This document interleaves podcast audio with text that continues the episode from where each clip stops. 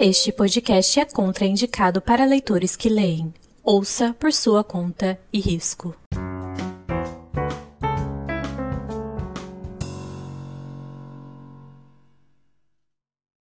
Olá, moradores! Eu sou a Bia. Eu sou a Letícia. E você está no Teto para Três Podcast.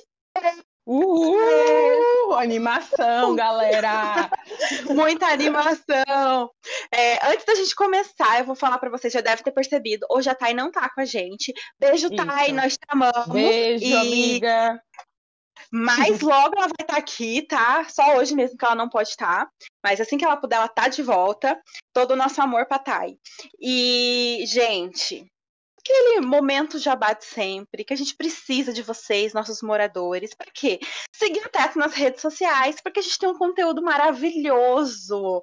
Gente, tem postagem naquele Instagram quase todos os dias. A Letícia é super ativa nos stories, mostrando os, os bastidores. Então você já vai lá no arroba Teto para Três Podcast e nos siga no Instagram. Se você tiver no Twitter, é arroba Teto para Três. Aí você também pode nos seguir aí na plataforma de áudio que você está escutando esse episódio, porque isso ajuda muito o Teto a crescer. Compartilha com um amigo, com um familiar. Vem fazer parte desse teto, vem ser um morador aqui deste teto, porque vale muito a pena e é muito legal, tá? E hoje. Ei, amiga, não é porque é meu, não, mas não, é bem legal. É bem legal. Gente, é incrível, uma qualidade assim. Absurda. Absurda, entendeu? É o melhor que você vai encontrar, aquelas. e hoje, gente, nossa, eu não tenho nem roupa para esse evento. Eu não passei tá até perfume, entendeu? Sim. Amigo, o coração tá acelerado? Nossa, eu tô emocionada. Tipo assim, eu tô assim, o meu sentimento é a gente Conseguiu, Brasil! O teto conseguiu! Isso é um passo gigantesco que estamos dando, entendeu? O teto venceu, gente, venceu muito. E hoje nós temos o quê? Uma mulher forte, determinada, inteligente, com mais de oito publicações, que concilia sua vida em muitas facetas para dar conta de tudo. Ela é uma amiga incrível e hoje nos concede a honra maravilhosa de ser nossa convidada e compartilhar aí um pouquinho dos seus conhecimentos, um pouquinho das suas vivências aqui com todos os moradores do teto. E eu tô falando da Uyara Barzotto, nossa convidada de hoje. Ué! Ué! Gente, quem é essa pessoa que vocês falaram tudo isso, gente? Não, vou parar, porque agora, posso, agora minha psicóloga falou que é para eu aceitar todos os elogios que me vêm. Muito obrigada. Exatamente. Muito obrigada. Sem falsa modéstia. Não. Modéstia, que a gente tem que aceitar seus elogios. Boa noite, boa noite, bom dia, boa tarde, para quem na hora que estiver ouvindo. Amiga, muito bem-vinda. Muito bem-vinda. Obrigada por ter aceitado, por estar aqui participando com a gente. Muito obrigada pelo convite. Eu sei que eu vou ser a primeira, mas que virão muitas é, para a gente conversar aqui com vocês sobre literatura, sobre escrever, sobre e outras coisitas mais aí que vocês vão ter pelo caminho, aí. caminho e é isso. Obrigada, estou aqui para vocês me conduzirem. Então, assim, amiga, para o nosso público te conhecer, quem é a Uyara pela Uyara? Meu Deus! Achei Vamos bem falar... de frente com Gabi. A, de frente com a Bia. Achou bem difícil. Na verdade, na verdade, eu vou falar uma coisa para você. A Yara, ela nasceu em 82, mas ela renasceu, sei lá, uns dois anos atrás, uhum. é, em vários aspectos da vida.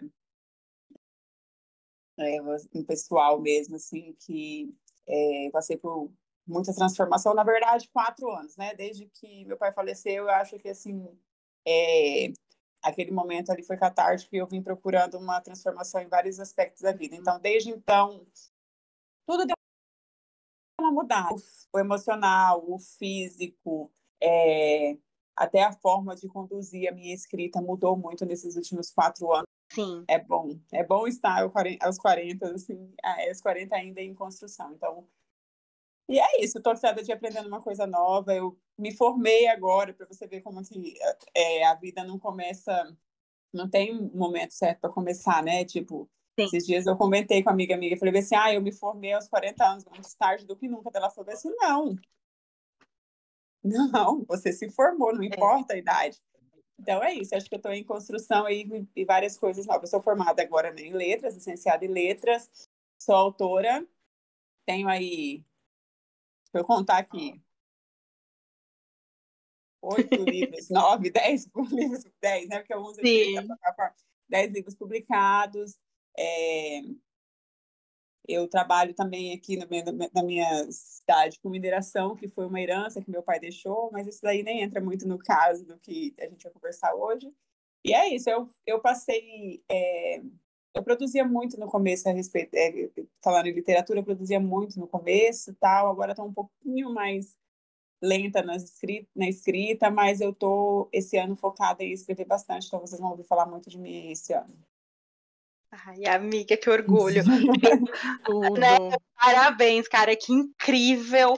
É, uhum. Eu concordo com você. Não é, não é tarde, é o momento certo. Eu fico muito orgulhosa. Eu te falei isso quando você se formou, do quanto eu tava orgulhosa, porque é para você, é conhecimento, não tem idade. Acho que a gente pode recomeçar ou se transformar sempre que possível, sempre que der.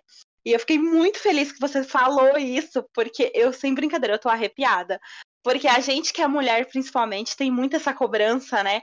De que aos 30 a gente tem que estar tá casada, com filho, é, bem sucedida e não sei o que, e não sei o que.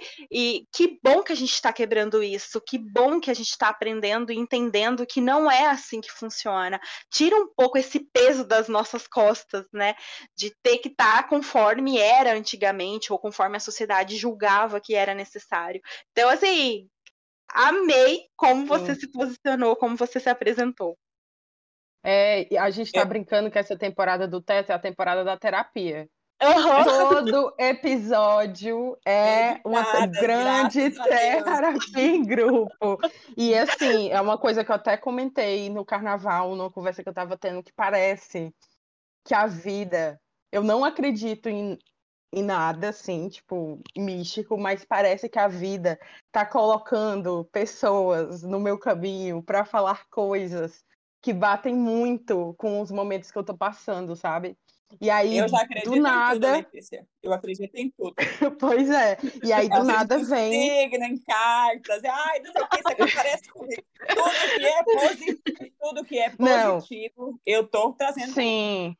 Eu, mas eu também não sou essa pessoa egocêntrica que acha que eu tô certa, não. É o que eu sempre falo. Eu não acredito, porque eu sou um pouco cética, mas eu também não coloco Sim. minha mão no fogo falando que nada existe, não. Que quem sou eu Sim. na fila do universo para dizer o que é o que não é, que eu não sei nem da minha vida, quem dirá da história do mundo se existe algo além ou não, né?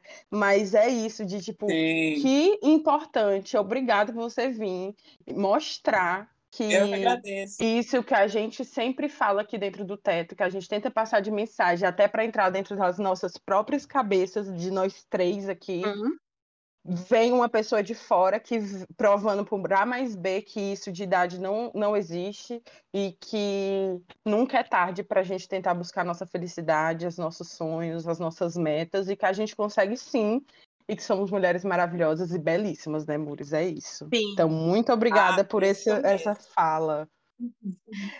Até porque, né, amiga, é, como você colocou, você passou por um processo de perda, né, muito difícil quando seu pai faleceu, e você precisou, e se viu ali deparada com uma nova realidade, com um novo momento. Então, encarar uma, um curso superior, né, uma faculdade, com tudo o que você tinha, não foi fácil, e é importante reforçar isso. Nem sempre é fácil, né? Mas você venceu. Não, eu acho, é, na verdade, assim, você é porque você acompanha muito mais o que eu preciso falar para quem está ouvindo, né? É, na verdade, meu pai, quando meu pai faleceu, é, foi quando eu comecei a me tocar que eu precisava esse caminho de cuidar de mim mesmo e principalmente em termos de saúde mental e física. É, uhum. Meu quadro na época que meu pai faleceu era de obesidade, obesidade mórbida. É, eu comecei sempre que quando eu comecei a escrever lá em 2014, acho que foi quando eu comecei, algumas coisas aconteceram além disso, mas quando eu comecei a escrever em 2014, eu escrevia muito à noite e isso trouxe, é, era um comportamento obsessivo mesmo, ah, eu lia muito, é, é, ficava fundada em livros, ficava fundada em escrita e tal, e isso daí me levava ao quê? A ficar noites acordada, e comia ali à noite, então assim, eu na obesidade e meu, quando meu pai faleceu, eu já estava nesse processo de querer fazer a cirurgia de redução de estômago mesmo, mas eu estava pagando convênio e precisava de um tempo ali. E foi em 2020 que eu fiz essa cirurgia. E quando a gente. É, é, o da bariátrica é a borboleta, né? Porque é aquele momento ali que você. É como se você nascendo de novo. E assim, foi uma mudança muito grande, né? acompanha, sabe? Quem, quem me acompanha, quem está próximo de mim, quem é minha família, amigos, sabe que foi realmente a melhor decisão que eu tomei na minha vida.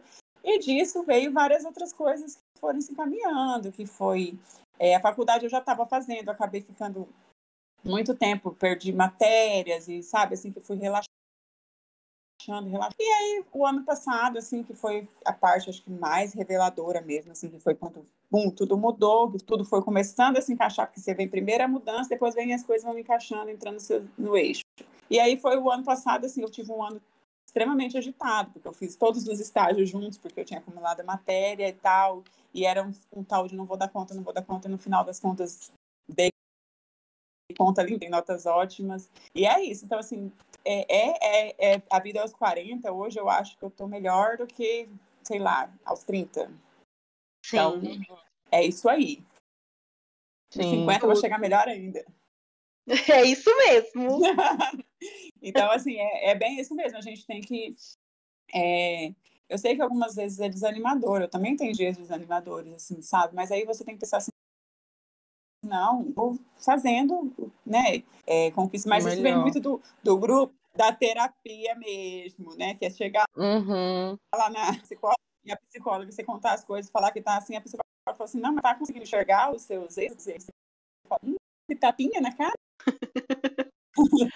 a, a Yara é uma preguiçosa ultimamente, mas assim, é, eu, eu, na minha apresentação eu falo que eu era uma leitora, eu sou uma leitora voraz que acabei me apaixonando pelo universo da escrita. Eu escrevo hoje, eu leio muito. E a minha leitura uhum. é desde pequena, assim, eu muito gibi, lia muitas é, coisinhas na escola, assim, tudo, sabe, esses da alfabetização que vem, as historinhas lá para você fazer interpretação de texto, eu gostava muito, sempre gostei muito. Então, assim, eu sou leitora, eu quando acho que quando eu no ano que eu comecei a escrever foi em 2014, sei lá, era aquele negócio de ler um livro por dia praticamente, né? Hoje está mais controlado, porque eu tô medicada, mas assim, eu sou, sou leitora e eu, e eu acho que na verdade, assim, o que reacendeu essa coisa da leitura, eu sempre vou falar isso, que hoje até é um livro controverso, que usamos, outros odeiam, mas para mim foi o despertar de volta para o mundo da leitura de uma forma assim, ai, estou aqui no mundo da leitura, meu prazer voltou de ler, foi 50 tons de cinza, é, que o que a, hoje a literatura que eu bem que é a literatura adulta, né, o romance adulto, é, eu não escrevo o erótico tão forte assim, mas veio dali, daquela mulher ali que resolveu fazer é, uma fanfic de Crepúsculo, né? E, e, e, tudo. E assim, eu comecei ali e não parei mais. Hoje leio com menos frequência? Leio, assim, né? Até porque tem que conciliar muita coisa. Mas eu sou uma leitora daquela uma que se pegar o livro e o livro interessar, minha filha. Pra que dormir? Vira noite. dormir, pra... dormir é superestimado, gente. Não precisa. Se o livro é bom. Ai, gente, é muita gente como a gente, é totalmente Sim. a parte do teto. Quem acompanha o teto já tá pegando a vibe, né? Exatamente igual a gente. Aqui é assim, igual. A gente também, por recomendação profissional, evita virar à noite, mas se deixar, aqui também tudo descontrolada. E é isso. É, é gostoso, né? Não é bom quando é. você encontra um livro que você senta e você não consegue mais fazer mais nada. Você só pensa naquilo, você só quer terminar aquilo e você não importa, você vai virar à noite. É, assim, para mim, são os melhores livros. Eu amo romance, amo romance, mas uns livros uma pegada um pouco diferente, assim, que é umas coisas mais, mais puxadas pro drama. O último que eu li que me deixou, assim, é, Na verdade, eu fiquei até um pouco cansado durante a leitura, mas é, precisava ser muito bem explicado, muito longa, mas foi o Água Fresca para as Flores, uhum. que é um, um, dra um dramalhão, assim, que você vai lendo, assim. Eu, eu queria ter tido mais, mas eu essa coisa de ser Na hora que eu comecei a ler, eu falei assim, eu peguei um negócio, falei assim, ah, vai acontecer isso. Então, quando aconteceu, eu não fui pega de surpresa, mas eu vi pessoas que e foi e foi pega de surpresa pelo aquele fato que assim que debulharam que estavam fazendo é, blog que não, não, parava de chorar e eu falei assim ah mas é um motivo para chorar mesmo infelizmente eu com a minha mente acelerada já percebi desde o começo então eu estava meio que preparada mas é o Sim. de romance gente eu gosto de assistir romance de ler romance de enfim romance o que falta na uhum. vida sobra nos livros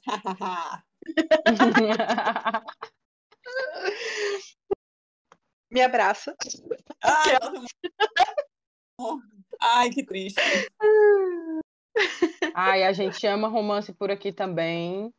E a gente Sim. tenta sempre desmistificar o, o livro de romance. Eu acho que uma das coisas que a gente mais faz nesse podcast é falar sobre literatura independente nacional que é uma coisa que todo mundo, criadores, em sua grande maioria, esnoba um pouco, né? Uhum. Hoje em dia uhum. isso vem mudando bastante com o TikTok, mas ainda a, os maiores criadores às vezes não, não dá muita bola para autor independente, né? Leva só, se... só autor gringo. E aqui a gente é cadelinha de romance, todas as três. A Thay não era e foi convertida. Ela lia mais livros é, ficção, mas umas ficções mais que não envolvia romance. E ela ficava dizendo, ah, eu me estresso com romance, eu não gosto de romance, que toda vida eu fico passando raiva com os personagens e não sei o quê. Convertidíssima, tá? Convertidíssima. Ai, eu... É... E eu amo. Eu acho que é aquele momento ali que você sai totalmente da realidade mesmo, que você. É, existe muita. É, é, é você falou de, de influência, não é todo o meu nicho ali, tem umas pessoas muito fiéis e, e são leitores que não família, assim, muito nacional mesmo, e se empenham em divulgar, em fazer. Uhum. Mas existe, gente, em grupos de leitura que você fala assim, ah, é que só pede assim, ah, só quero se for gringo. E tá tudo bem, né? Vamos é, é aos poucos mesmo, né? Brasileiro em si, não estou falando só é, a, a, a, em relação à literatura, nós temos mesmo o complexo de vira-lata, que é aquele negócio assim, ah, o filme nacional não é bom. Uhum. A coisa não é boa. Ah, e é assim, eu te falo, eu sou uma pessoa que consumo muito eu, coisas asiáticas, né? Eu sou a dorameira e tal. Até isso, até, até esse, a, a onda do dorama adentrar e é, pegar a grande massa aí, pra, porque agora onde você olha tem alguém que assim, Netflix está bombando em dorama, até então era todo mundo torcia o nariz. Ah, esses, esses negócios lá, tudo eles falam que é japonês aí, assim, não sei o que, não sei o que. Demorou, uhum. demorou, então assim, tudo demora. E olha que é uma produção em massa, produzem em massa, eles têm grandes produções. Aí vai sofrer essa coisa do, né, ai, tudo, tudo do americano é melhor. Sim. Quando, Sim. quando, quando eu tive até uma, uma conversa com uma amiga que também é criadora de conteúdo, que ela falou assim, ah, não sei para que fazer uma versão coreana de Lacan, assim, pelo mesmo motivo que foi feita uma versão americana de Good Doctor, que é original da Coreia. Uhum. Ela, se você pode uma coisa é, copiar, copiar não, né? Fazer um remake para os Estados Unidos, a Coreia também tem todo. E outra, né? Netflix fez por mercado, e o mercado está todo voltado para esse tipo de é, entendeu? Então, não vai perder dinheiro. Eu escrevo muita coisa que, que se passa em países, né? Por pesquisa. E eu estou tentando alterar coisas que se passam no Brasil e tal. Mas até nisso a gente encontra dificuldade, que as pessoas não querem coisas que se passam aqui. É, uma, é, uma, é um nicho muito pequeno. É, é um nicho muito Isso pequeno. É verdade. Pessoas... Uhum. Isso. E aí você entra nas redes sociais, essa semana tava um boom de discussão no, no Twitter que era por que, que a. Porque assim, eu amo que as pessoas amam generalizar sem claramente conhecer. Nada de literatura independente, nada de autores independentes. A pessoa não consome nenhum autor, a pessoa não acompanha ninguém, a pessoa uhum. não sabe o trabalho de ninguém. Ela vê uma vez, ela já sai falando em todas as redes sociais que, meu Deus do céu, que todos os livros nacionais se passam na gringa. E aí você vê um monte de leitor falando assim: ah, mas aí o complexo de vira-lata. Mas aí quando você vai conversar com autoras, e não é a primeira que eu escuto falando isso, a pessoa chega e fala: gente, mas se a gente faz aqui no Brasil, todo mundo fica falando mal. Ninguém quer ler. E é, aí. Eu tem, ainda tem a parcela que escreve sim aqui no Brasil. Eu, por exemplo, que leio muita, muita literatura independente, a, na verdade, 70% dos livros que eu leio se passam aqui no Brasil. Então, não, não é todo mundo que escreve na gringa, e ainda tem essa problemática que o povo quer colocar a culpa na autora, quando na verdade, se a autora não faz, o público não consome. Então, é, assim, né, minha galera?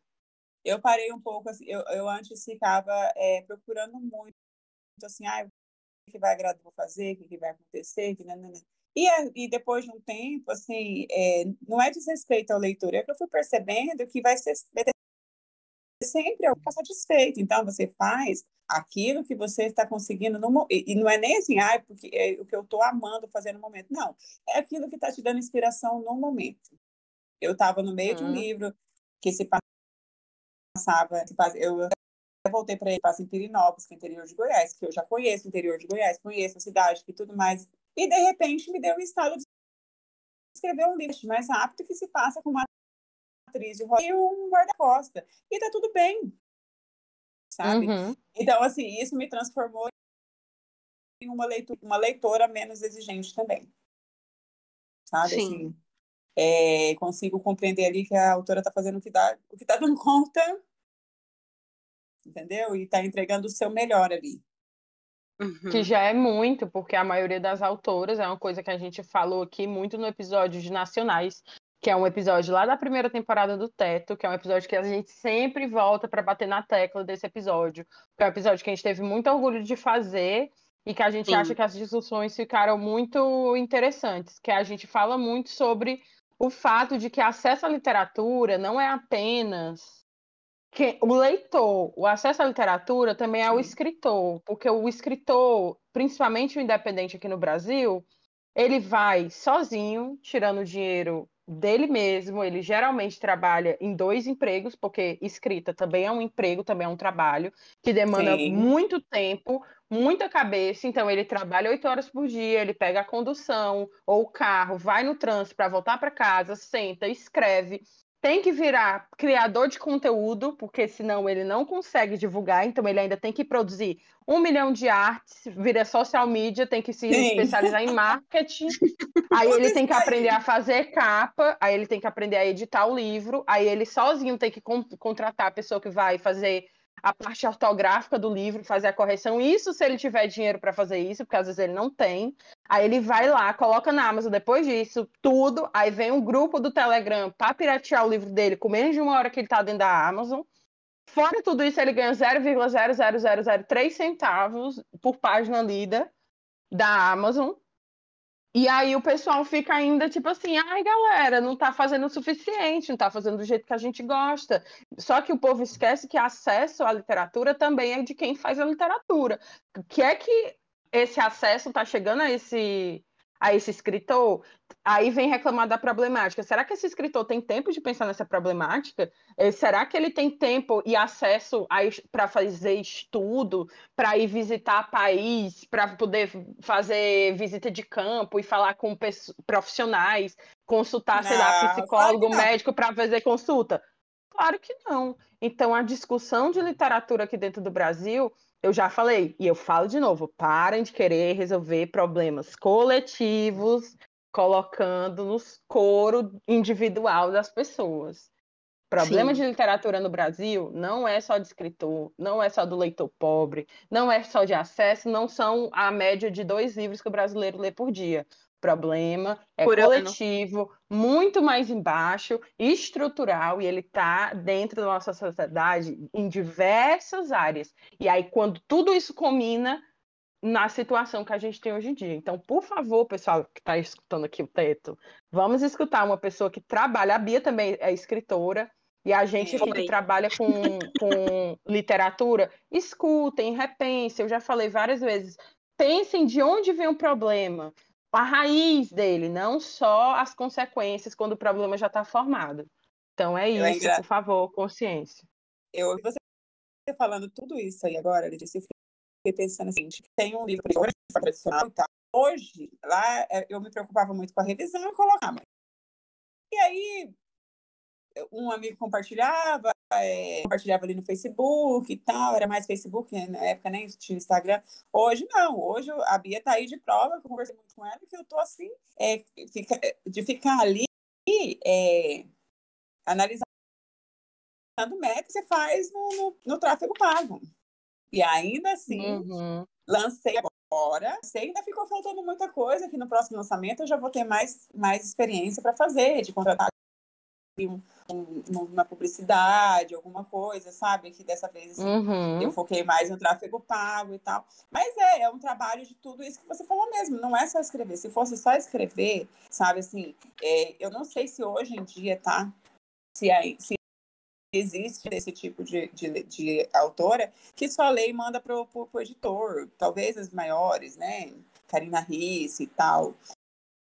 Mas é, que daí todo mundo faz o seu trabalho, mas não, não é só isso, ela tem que estar tá lá colocando a cara dela na você está fazendo, você precisa conversar. Então, assim, não existe isso, não é só escrever. Foi-se o tempo, sabe? Eu acho que, que esse negócio de só escrever e o editor é só para nível mesmo. Nem Paulo Coelho com no Twitter. É. Precisa estar... Precisa estar tá ativo, sabe? Eu falei Paulo Coelho, porque, né, querendo ou não, é uma, um nome de muito sucesso no Brasil, mas ele está sempre no Twitter. Sim.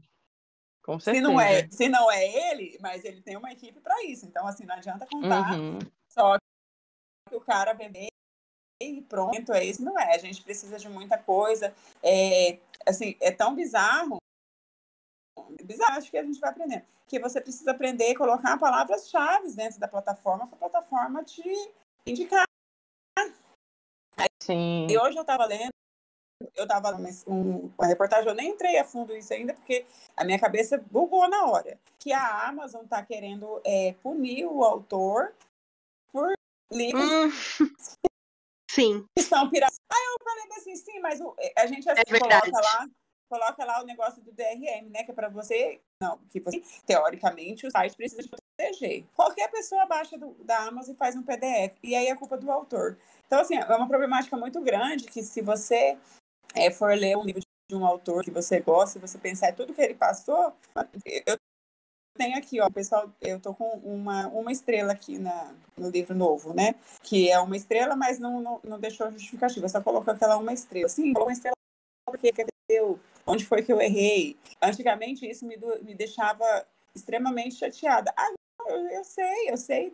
A Bia Nova, que foi a segunda pessoa que leu esse livro todo. A amiga minha estava lendo comigo enquanto eu escrevia, e a segunda foi a Bia com é, que eu falei com toda consciência, falei assim, não é o melhor livro que eu escrevi na vida, essa, essa ciência. Mas foi o que deu para fazer no momento, e eu queria uma coisa que distraísse o meu leitor. Porque eu já hum. tinha vindo, tinha vindo de livros mais pesados, com histórias mais profundas e tal, e eu queria só não ficou tão leve assim, mas, mas ficou mais rápido, entendeu? Pelo menos. É, então.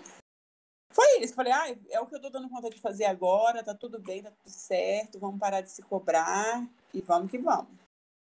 Sim. Mas é, é mas, é, mas é muito difícil, é muito difícil mesmo assim. Só que é aquele negócio, é difícil, mas ao mesmo tempo é prazeroso, é bom quando alguém lê e vem conversar com você sobre alguma coisa, sabe? Assim, você escreveu ali, aquilo ali, e aí a pessoa faz e fala e conversa com você sobre o livro, como quando o livro emocionou e tal. A pena a gente continua por causa disso mesmo. E aí, tá, você falou de continuar, mas vamos falar do seu início. Você começou a escrever mais ou menos em 2014, né? Ali finalzinho de 2013, 2014. É. É. E aí, é, o que Foi. te motivou a escrever? Era uma coisa que você sempre quis? Era um objetivo? Ou foi algo que surgiu?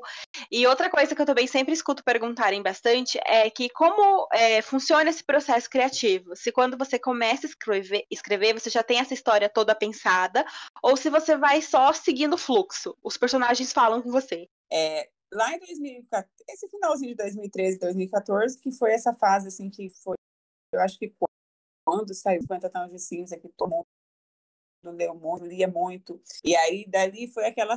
É, era uma saga. Eu acho que todo, todo mundo que escreve hoje passou por esse processo, pelo menos as autoras mais antigas. Naquela sede de ler mais. Ler mais, ler mais, ler mais. Quanto mais lia, mais queria ler.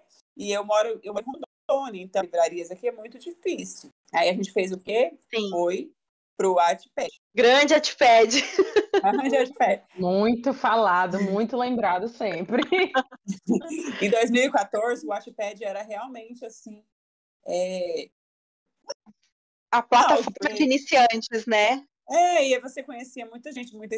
Eu, eu lembro que eu ficava ansiosa, assim, quando chegava a notificação no celular para poder ler, corria para ler onde tivesse, para ler os capítulos que eram lançados por capítulos. Então, ali eu conheci muita gente. Aí fui conhecendo autoras. Então, é, é muito boa. Escreve você. Assim, ah, eu vou. Não era algo que estava planejado nem nada. E eu. Um dia eu estava na casa de um amigo, a gente estava assistindo assim TV e, e, tocou Black, que Black do Pure Jam, né? Eu falei, olha, essa, essa história aqui que é, né? Vader perdeu alguém, que não sei o quê. Eu falei, olha, isso dava para poder escrever uma história. E aí foi assim que eu escrevi meu primeiro livro. Comecei sem predição nenhuma. Aquele negócio do capítulo e publicava. Eu, eu peguei esse livro. Uhum. Esses dias eu, eu, retirei ele da plataforma, né? Para poder refazer. Eu peguei e falei assim, gente, como é que. Como é que a gente achava que estava tudo certo? E assim, foi um livro, foi meu primeiro livro lançado na Amazon. E daí eu saí da, da, do Wattpad, né? Eu até fui para uma, uma editora lá, que não vamos nem falar sobre isso agora. Ontem falei, vou na Amazon. E eu lancei esse livro na Amazon. E esse livro ficou em segundo lugar no mais vendido. Na época saía na Foi. Veja. Na época saía na Veja, né? O negócio mais vendido da Veja. Eu falava, nossa senhora. Eu peguei para assim, vou tirar da, plana, da plataforma. Porque não, é, não, não condiz mais. Não, e aquela época começou assim, ó. Que daí foi um atrás do outro. Foi. Peguei gosto, porque me tal, e assim, escrevia em massa e tal. E agora eu tenho um cuidado maior. É, a inspiração, eu, eu, eu aprendi que é, lógico que todo autor precisa ter inspiração, mas você não pode só contar com ela. Você precisa sentar a bunda na cadeira e fazer a coisa acontecer. Então, às vezes, uhum. é, é, é, o, o processo é, é, é diferente para cada livro, para cada história. Por exemplo, quando eu escrevi Onde Mora o Coração, eu passei. A, eu fui dormir, tipo, meia-noite, e aí a história veio na minha cabeça e aquele negócio ficou na minha cabeça que quando eu consegui dormir era quatro horas. E eu falei, eu não vou levantar, vou levantar muito abuso levantar amanhã eu escrevo, amanhã eu escrevo. Aí acordei, tipo, sei lá, oito horas e sentei e o livro saiu lá em 45 dias, eu acho. Bem foi, rápido. Foi bem rápido. Assim, o Próprio Coração era um livro que eu acho que era para ser mesmo. Que, né, foi o livro que, que eu, eu lancei ele na Amazon, ele passou ali, sei lá, 15, 20 dias na Amazon e eu tinha mandado ele para o Universo dos Livros, assim, no e-mail mesmo, é, arroba Universo dos Livros, mandei, ah, tem esse, esse, esse livro aí, mandei, nunca pensei na minha vida. Quando deu, sei lá, acho que deu uns, uns 15 dias depois, eles me mandaram mensagem que queriam publicar. Então, foi o processo mais rápido. A Rosa do Deserto foi um livro que eu demorei dois anos para escrever, porque foi bem aquele processo que eu comecei, eu entrei fui trabalhar com meu pai. Nesse meio tempo, meu pai morreu. E aí ficou aquela coisa assim. Eu lembro que eu trabalhei ele com uma, uma Copidesk, que quando meu pai entrou na UTI, eu falei para ela: olha, meu pai entrou na UTI e teve uma parada cardíaca e tal e tal. Aí ela pegou e falou bem assim: olha, a UTI não tem como você ficar lá com ele acompanhando. Então, é, vamos focar para poder você tentar esclarecer, pelo menos, é, transformar esse momento aí em criação, porque se você ficar pensando muito, você não vai conseguir resolver nada, porque o TI é isso, é instabilidade. E foi assim, meu pai faleceu 2 de setembro, e eu lembro que no dia, acho que 2 de novembro, era um feriado, eu coloquei a última, última palavra na Rosa do Deserto, assim. Então, é, foi um processo mais demorado, mas também eu não é, não é legal falar sobre isso, né? Mas é, se tem um, ninguém pode ter o filho favorito, mas a Rosa do é favorito. Eu ia te perguntar. A gente ia perguntar. É o livro que eu acho assim que eu que foi o, o a, eu sei que posso que vou escrever outros livros, outras histórias que virão e que poderão né, ser melhor, mas assim até hoje assim eu acho que foi é, o melhor, o meu melhor tá ali naquele livro, uhum. sabe? É o favorito. É, é, eu não costumo reler meus livros. A Rosa do Deserto eu consigo reler. Ele é lindo, ele é lindo. É, ele tem uma cara. E, e, foi, e foi um livro que eu me empenhei muito. Foi um livro que eu criei um território, porque eu não queria. Não queria, eu não tinha intenção de me apegar a fatos de guerra, essas coisas. Eu precisava criar um universo para isso.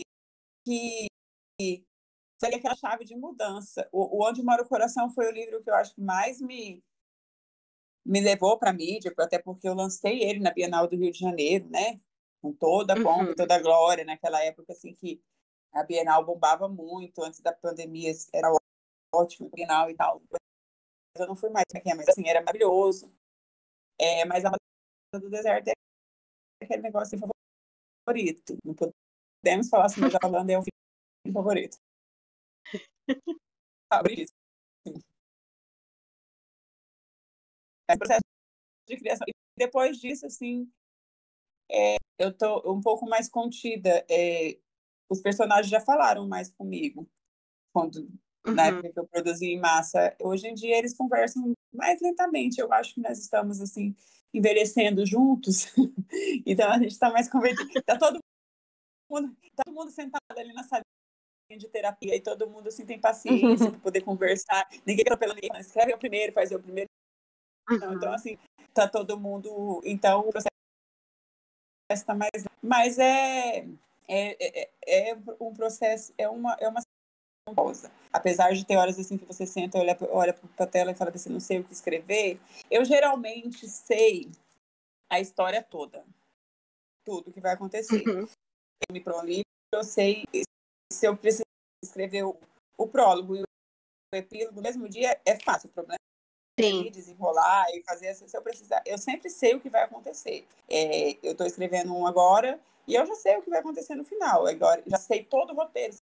É que os personagens vão me levando? Não, eu tenho. Não que eu, eu não, também não escrevo o roteiro, não, mas a minha cabeça está aqui, eu sei o que está acontecendo. Então eu já tenho Sim. mais ou menos o que atrapalha e a procrastinação e o fato de, é, desses últimos tempos é assim.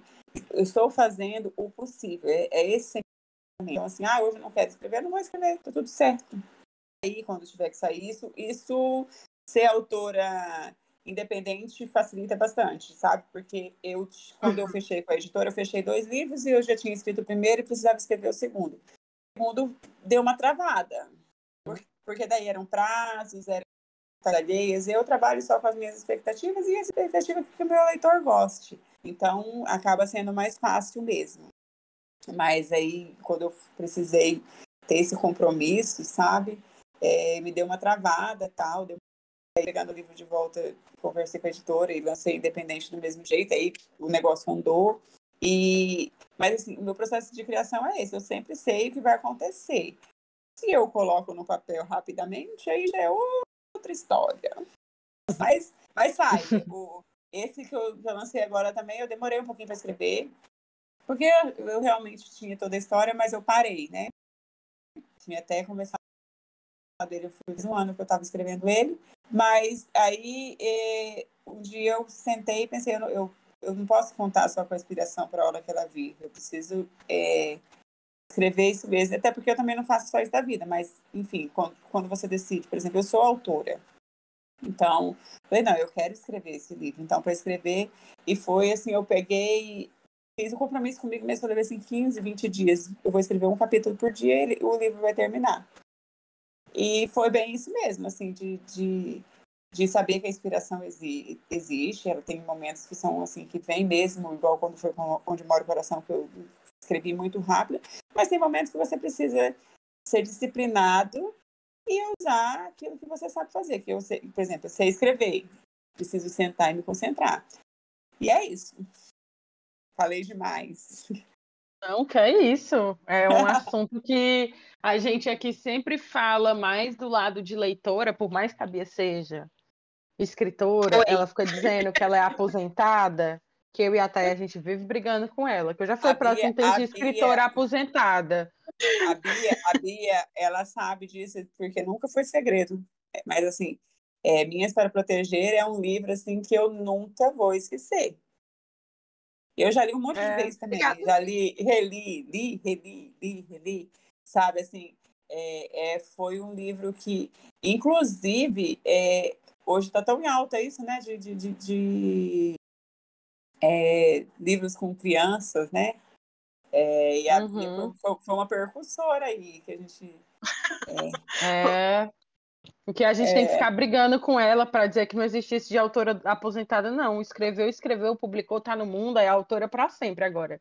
Já eu botou entendo, lá, então é lá. É, é, eu entendo assim um pouco de, da, da situação de dar uma desanimada também. Eu também dei uma desanimada. Eu fiquei muito tempo sem publicar. Tipo, é, não é fácil. É igual todas essas problemáticas que você falou agora há pouco, elas existem.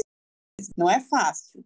Eu acredito hoje que tem autores nacionais que eles estão ganhando muito conseguem é, pagar por serviços, por exemplo, assim, ah, de alguém que vai ficar cuidando da parte da social media, que vai ficar cuidando lá em publicação de, é, de colocar no, no de, é, checar as métricas, de, de ver o que está no tráfego de saber com quem você vai contratar para fazer uma publicidade. Não é meu caso ainda.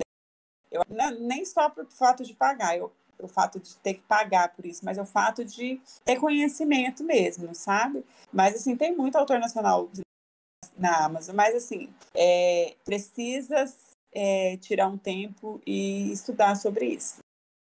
Não é é mais do que ser só, só ou você tem muito dinheiro para você pagar tudo isso, vai lá e contrata uma, uma coisa de publicidade e faz tudo por você, ou você vai aprendendo aos poucos, sabe? E é, uhum. eu tô aprendendo. Esse último lançamento tem me ensinado bastante coisa, mas é difícil, não é fácil. Sim.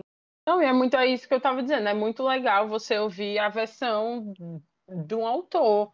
Porque, como eu disse, a gente vem muito do lado do consumo. Aí, por a gente é, viver nesse mundo do, das book redes, acaba que a gente a, encontra vários relatos, mas nunca vem de uma pessoa mesmo vindo aqui. Então, é muito legal ouvir esse relato de, um, de uma pessoa que escreve e já faz isso há bastante tempo, já passou por processos diferentes né, dentro da própria escrita. Então, você antes escrevia de uma forma, do, tinha um processo de escrita, escrevia de é, produzir uma quantidade X de livro, e agora já está mudando, então é muito legal você acompanhar é, todo esse processo, até para gente que é, é, leitor, valorizar mais, né? Tipo, o trabalho uhum. do outro, porque por mais que aqui no teto a gente sempre bata nessa tecla, eu sei que não é a realidade de de todos os influenciadores de livro e às vezes as pessoas ficam criticando sem nem saber como que funciona o mercado e às vezes não, tem, não tenta nem entender. Então ouvir isso de uma pessoa que está trabalhando, que está do lado, do outro lado, que sabe as dificuldades, sabe as alegrias de ser escritor aqui no Brasil, que é um país que infelizmente valoriza zero a escrita, é muito legal. Eu queria perguntar, que é uma coisa que a gente sempre fala e tenta desmistificar aqui dentro do teto, que é: você acha que você sofre preconceito por ser uma escritora de romance, romance com um público focado no público adulto? Se você acha que as pessoas é, algumas pessoas veem sua história com menor valor, ou como se fosse um, um, livro que não tem tanta importância, pelos temas que ele aborda, porque aqui dentro do teto a gente sempre tenta tenta, Sim. mas nem sei se entra na cabeça das pessoas, mas a gente tenta sempre bater na tecla de que não existe isso, né? Que não tem livro maior, melhor do que o outro, leitura é leitura, toda leitura é válida, mas nem sempre quem escuta a gente talvez acredite nisso. Então, eu queria ver do lado da escritora, de você como escritora, se você sente esse preconceito. Olha, é, graças a Deus no nicho, eu acho que é, é, tudo na internet, tudo que a gente produz é muito nichado, né? Então, o nicho para o qual eu direciono, que é, são os leitores da Amazon, é, é, é um povo que um pessoal, um pessoal que gosta muito desse tipo de livro. Uhum. Eu acho que mais, assim, preconceito, preconceito não, eu acho que algumas pessoas não têm Assim, eu estava conversando com a minha psicóloga ontem, e ela pegou falou assim, é, você, eu moro em Rondônia, né? Então, assim, aqui a gente não tem livraria, não tem essa cultura, não tem eventos literários, não tem é, essa coisa. Aí sempre fala assim, nossa, você é uma autora de Rondônia, né, e tal. E eu acho, assim, que as pessoas mais próximas, é, tipo minha mãe, é, meus amigos mais próximos que não são ligados à literatura, não, não sinto preconceito. Eu sinto que eles não têm um entendimento sobre o que está acontecendo. Uhum. Sabe? Tipo assim, ah, não sabe comprar na Amazon, não sabe como é que funciona um e-book, esse tipo de situação. Não sofrido nenhum preconceito a respeito de escrever também, e também acho que é porque também nunca liguei. Uhum. é, sabe, assim, é, mas eu vejo nas redes muita coisa assim, é, é, é o, o, a, a, pessoa que é o tal do cult, né, que fica, ai, esse É. filme, esse filme aqui é muito cult. Rapaz, eu vou te falar, eu, eu, eu consumo é, tudo que é. Ai, pode colocar romance aí, pode colocar que eu amo. Nós já passamos dessa época. Algumas pessoas vão se atrelar a isso daí. Ai, que isso não é literatura. Né? O que é literatura, gente? Para mim, eu, Yara, fui alfabetizada. A literatura veio de Maurício de Souza. Aí você vem falar que gibi não é coisa. É literatura, você leu. No dia que eu vi esse homem na Bienal, eu fui alfabetizada, sabe? Ali, enquanto eu estava aprendendo a ler, eu estava lendo os gibis do cara da turma da Mônica. Então, como que não? Tudo, tudo que te faz pensar, que te faz ler, que te faz sair da sua bolha, é válido. Ai, que literatura é tal coisa, literatura é aquilo. Não, igual eu falei para você, eu estou numa fase de ler uns livros um pouco diferente, né? É, eu li, uhum. eu, foram leituras que me marcaram, assim, que foi o Pachinko, que foi o Lugar Bem Longe daqui, que são histórias um pouco mais densas, né? Tem água fresca para as flores. Mas minha irmã, eu doar um Doutor Arrasa Corações. Olha o nome do livro, Doutor Arrasa Corações. Você lê o livro, o cara já. você já fica. Ele arrasa mesmo, arrasa seu coração, arrasa o coração da, da mocinha, sabe? Então, que, eu, que a gente convive é muito voltado, todo mundo pensa um pouquinho assim, meio parecido, né? Todo mundo gosta desse tipo de leitura. Então, o preconceito, né, eu acho que mais falta de entendimento mesmo. É, Ouviram, tem, né? E sempre, Você é pessoa chata. Por sempre favor, tem um chato. Não, e tem um chato, você passa os grupos, eu participo muito de grupos de leitura, até para divulgação, você passa por uns grupos de, grupos de leitura que são de pessoas é, diferenciadas, mais adultas e tal, aí sempre, tem sempre aquele lado cult, o filme cult, o livro cult, e que não sei o que. Menina, eu gosto de, de, de, de livro que tem, aqui os não parecem sertaneja. Olha nas garras do leão. Rapaz, olha aí que, que, livrão, não. E assim, e, e, são, tem, existem leituras que você pega assim que é como se você fosse realmente um é um abraço quentinho. Você lê aquela coisa ali, se às vezes você está com, com a cabeça tão mal com alguma coisa, com a correria e tal, aí você vai lá e pega o Doutor Arrasa Corações, aquele romance, aquele cara assim extremamente apaixonado, né? Você fala, vê se olha que delicinha, aí você passa um toda você tá lendo o livro. Quer coisa melhor? Se, se, se a coisa uhum. te, se a coisa te abraça dessa forma, a ponto de você falar assim, nossa, não consigo parar. Você vem falar que não é literatura? Claro que é, gente. E dá melhor ainda. É, dá melhor. Não, é aqui a gente é assim. A gente aqui tenta, a gente é cult, mas a gente também gosta das nossas farofas. Ah, e a farofa tem gosto. seu valor. E a gente tem um episódio que é até chamado eu não disse que era bom, eu disse que era que eu gosto, porque também ainda tem essa. Nem tudo precisa ser uma obra-prima. Às vezes não você precisa. só quer ler para desanuviar a cabeça e tá tudo bem. Eu vou ler meu crepúsculo, vou dar minhas risadas, entendeu? E vou ficar felizona da minha vida. E é para isso. Nem todo livro precisa ser um grande crescimento pessoal, onde você vai se, se encontrar com o seu eu não, interior. não Às vezes você só quer ler que o leão pá, dá uma secada muito louca. É mesmo, é, eu, eu citei 50 tons de cinza, que é um livro que eu acho que ele precisava passar por uma reedição em termos de, de, de, de ortografia, de, de dar uma secada no livro ali. Mas, mano, a mulher ficou rica. Ficou. A mulher lançou um livro que é sucesso. Ela lançou um livro que virou filme. Você é, a pessoa que critica uma mulher é louca. Você pode não gostar do livro, pode não gostar dessa, mas vai falar que na literatura, mano, a mulher ficou rica. É. Ponto. Gente, entendeu? Eu nunca li os livros.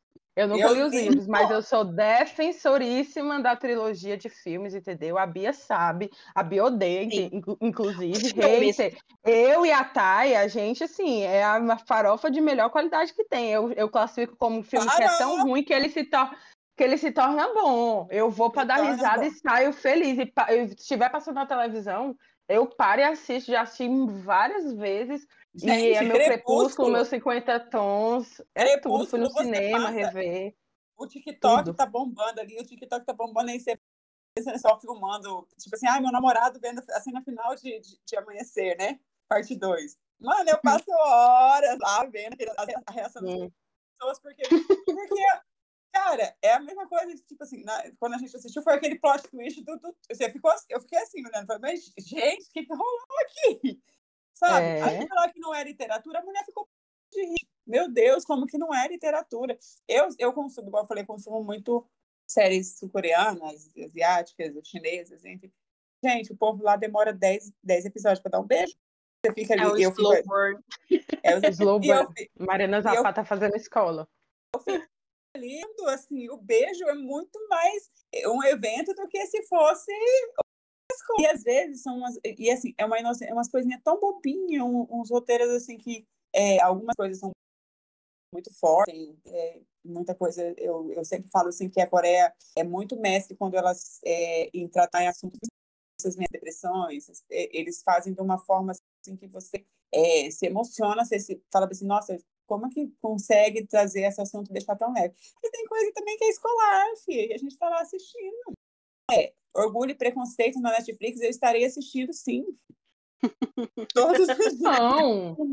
Eu acho que as pessoas elas precisam se é, é uma coisa que eu sempre falo, que até para você fazer terapia você tem que ter a capacidade de sim de encontrar no seu caminho coisas que não são que você vai olhar e você vai saber que aquilo não é bom. Seja um defeito, seja por falta de qualidade, anyway. Tipo, e eu acho que as pessoas têm um grande problema em admitir que elas gostam de uma coisa que não é umas, as mil maravilhas do mundo. E aí eu acho que por conta disso, elas ficam buscando essa vontade desenfreada de parecer que ela tudo que ela gosta é muito bom. Então ela não consegue é se libertar dessa marra é, não consegue se libertar dessa amarra de tipo, falar assim, é, gente, de fato, olha, eu, fulano aqui, amo isso aqui, mesmo sabendo que isso aqui não é tão legal. E aí, é tipo, isso vale para tudo na vida. Acho que você tem que aprender a se conectar com, com sentimentos ruins, ou então saber que as coisas não são boas e que tá tudo bem. E às vezes, por não ser boa, que é bom. Às vezes é isso que é o, o, o açurquinha que você bota assim por cima, sabe? Assim, da comidinha assim, de um, de um, doce, que é aquele que dá o toque. Às vezes é isso, às vezes você vai ver o e Crepúsculo. Se o Crepúsculo fosse uma grande obra, não ia ser o sucesso que foi. Não, e, e, foi, coisa, e é maravilhoso. Você não gosta de romance, você gosta É uma coisa que uhum. ainda não uhum. entrou, ainda não entrou no, no, meu gosto, assim, eu sei que é uma, uma, uma, uma vertente que está crescendo bastante, tá? mas eu não consigo é, dependendo da história, me dá gatilhos, coisas que eu não, não vou. Então, assim, aí eu não. Aí eu vou ler o que eu gosto. Hum. Simples assim, gente. O mundo seria simples se as pessoas estivessem atrás de, de, de, de buscar o que conforta, o que é bom, que está atrás do que vai criticar. Então, é assim. Não, e tem muito. E tem muita coisa que eu vejo também que é tipo assim, tudo que mulher gosta na nossa sociedade é visto do lado negativo, né? É porque é. não presta, é porque uhum. essa banda de mulher histérica, é porque mulher não, só gosta do que não presta, é porque mulher é idealista, é porque mulher é sonhadora, porque olha isso aí, meu Deus, você menina lendo que... esse livro de romance mentiroso. Aí, se for o cara, eu, eu gosto de futebol, então frequento estádio de futebol. Você vê o marmanjo de 45 anos gritando, nessa descabelado, gritando. Eu, eu, sou de Fortaleza, então eu torço aqui pro Fortaleza maior do estado, uhum. tá? Um beijo aí. Um beijo, Leão da Tuf.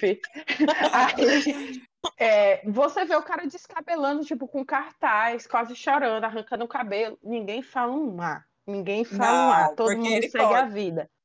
Agora, se for uma mulher fazendo qualquer coisa, se for algo que a mulher gosta, é a banda que a mulher gosta, é a boy bandzinha que só tem menino afresculhado. Se é o Não, livro, é o viu... livro idealista. Ah, no negócio que, é, que agora teve na turnê do Backstreet Boys, a Folha lançou uma, uma reportagem extremamente machista, que é, é, é um bando de mulheres velhas jogando, sei lá, uma matéria assim, sabe? Cara, uhum. eu não. Eu, eu, eles viveram nas mulheres ali.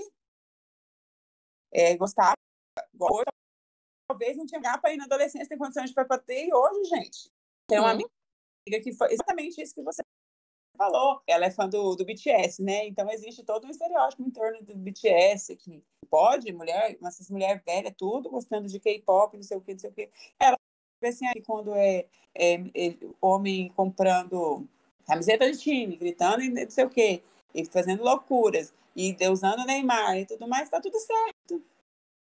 É. Tá, tudo, tá tudo bem, assim, é, é nós somos podadas mesmo, sabe?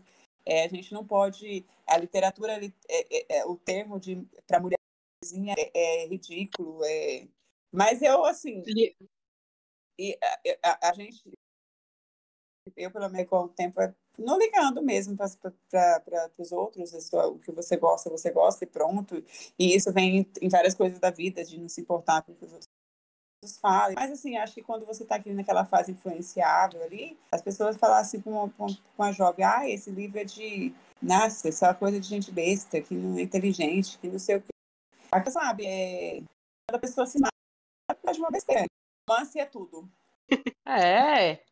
Eu vivo. E aí o povo lá, e já que não vivo um romance na vida real, vou ler um romance. Eu vivo um romance na vida, na vida real há anos continuo lendo os meus livros também, viu, minha galera? Nada vai ser igual. Aquele é, romance escrito, aquele homem mocinho escrito por uma mulher, aquelas mulheres maravilhosas que não, os problemas dela é conseguir vir, é, virar diretora criativa da empresa que está brigando com o CEO. A vida não é assim, então vamos fugir um pouco da realidade, né? Que eu não quero pensar no, no boleto da TIM que eu tenho que pagar. Então eu vou ler meu romance em paz. E com romance ou não na vida, a gente segue lendo que faz bem pro coração. É isso mesmo, e eu vou continuar escrevendo romance, porque eu gosto de romance, ler romance, escrever. É, é, o escrever romance é muito gostoso também. É muito bom. Uhum. Escrever é você bom, lançou, bom. Você lançou recentemente, né, agora em fevereiro, o Na Garras, Nas Garras do Leão, Isso. meu querido guarda-costas, que a gente tem a Ana e o Leon, né? A Ana, que é uma atriz de Hollywood, e o Leon ali, que é dono de uma empresa de segurança, né, especializada. E ele, por acontecimentos, vai acabar precisando aí se tornar o guarda-costas dessa atriz. A gente tem até um quesinho ali de romance proibido, tem esse saborzinho ali no meio também. É, depois de dois anos de hiato, como está sendo a experiência de voltar para o mercado editorial? E eu vi que você está muito focada em novas ferramentas, né? Buscando conhecer o mercado. Você está fazendo praticamente tudo sozinho. Eu acho que você está fazendo tudo sozinha. É. Parte, desde a parte de criação, né? Que foi escrever e tudo, até ir atrás de todo o processo que um livro precisa passar, diagramação, é, copydesk, tudo. E agora a parte que eu acho que é a parte mais difícil. Para mim, escrever o livro é mais fácil do que fazer ele vender, do é. que tá fazer a divulgação, né? Então, como está sendo esse processo? Eu vim sem muita expectativa eu mesmo é, com a situação de ou, me inteirar com essa coisa. Fui pesquisando ali, buscando informação, lendo. Saiu até melhor do que eu imaginava que ia sair. Achei que ia flopar, não flopou né? É assim, a plataforma ainda tem alguns problemas que é, eu testei com você em particular, que é não liberar variação, não lançar, precisava viver de, de novo essa, essa sensação de, de ter um livro lançado, de ter leitor vindo conversar com você, pirando porque você não fez tal coisa. Como que é o nome de fulano? Exato! Então, assim, está é, sendo prazeroso até essa parte de, de descobrir novas ferramentas de divulgação, do que ver assim que é, nesses 10 anos não foi só minha escrita que evoluiu, porque eu tenho consciência disso que minha escrita evoluiu, o mercado evoluiu também, e quando o mercado evolui, ele te exige. Então, estou aprendendo, eu acho que no próximo livro que eu for lançar, vou estar mais experiência nessa área. É, não foi desanimador de jeito nenhum, está bem assim, dentro do previsto mesmo. É, o, o retorno, você não é é o mais fodão do universo, você vai aprender um pouquinho todo dia, todo santo dia você vai aprender uma coisa nova. E tem que se virar. Eu acho que essa parte de ser marketing. É, é, mas eu aprendi também que ferramentas bem, bem simples estão funcionando tempo ali e tirar um momento do seu dia para você divulgar em, em, grupos no Facebook. Você faz o tráfego pago, você faz é, é, aquela coisa de impulsionar a publicação, essas coisas, mas ali é aquele, o contato de estar em grupo de leitores, ir lá e indicar o livro, colocar o link ali, funciona muito bem. Então, de novo, né? Tudo novo de novo, mas está sendo bem, bem gostoso também esse processo. É uma delicinha, né? Porque eu escrevi não, mas tá uma delicinha. Sim. Não, eu já botei ele, eu falei pra Bia, Bia, eu tô correndo com todas as minhas leituras obrigatórias e livros inacabados, que eu tenho uma mania horrível de começar cinco histórias ao mesmo tempo e lendo igual a maluca. E aí eu falei assim, eu tô correndo aqui com as minhas metas que eu vou precisar ler, porque eu amo, é o tipo de história que eu amo, entendeu? É o tipo de história que eu mais falo desse podcast. E aí a Bia já chegou falando, tipo, olha, esse daqui eu acho que vai, tu vai gostar, esse daqui também. Aí eu já tô, tipo, já adicionei um monte da minha lista. E aí eu tô, tipo assim, vamos ler, ler, ler, bater a meta para poder conseguir, tipo assim, vai ser a minha, o meu pagamento bater as metas que estão inacabadas, vai ser sentar e ler o livro do Leão, menina, que eu fiquei. Tem um livro que Leão. eu gostei muito de ler, que é Twisted Game, se eu não me engano, da Annie Wang. É uma autora gringa e tem uhum. isso do guarda-costa. E eu não gostava desse plot. Eu ficava meio com o nariz torcido. E aí eu li ele.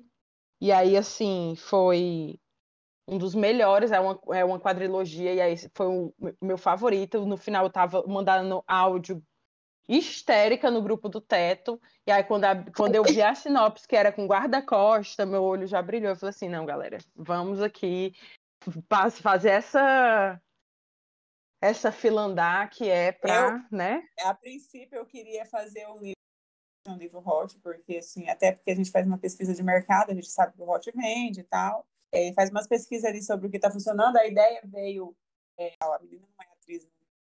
aí é, você também é, faz no que você está criando ali, mas algumas coisas não mudam. Quando eu vi, já estava lá uns dramas, uns negócios ali, né? já estava ficando mais sério, não tinha mais nada leve.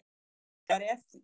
Por mais que eu tinha aquele negócio do processo inicial do que eu sabia o que ia fazer, eu não sabia que eles iam pegar, assim, que ia sair esse negócio tão pesado, um pouco pesadinho. Falei, ah, mas vai assim mesmo. É a mão vai assim mesmo. Errei a mão.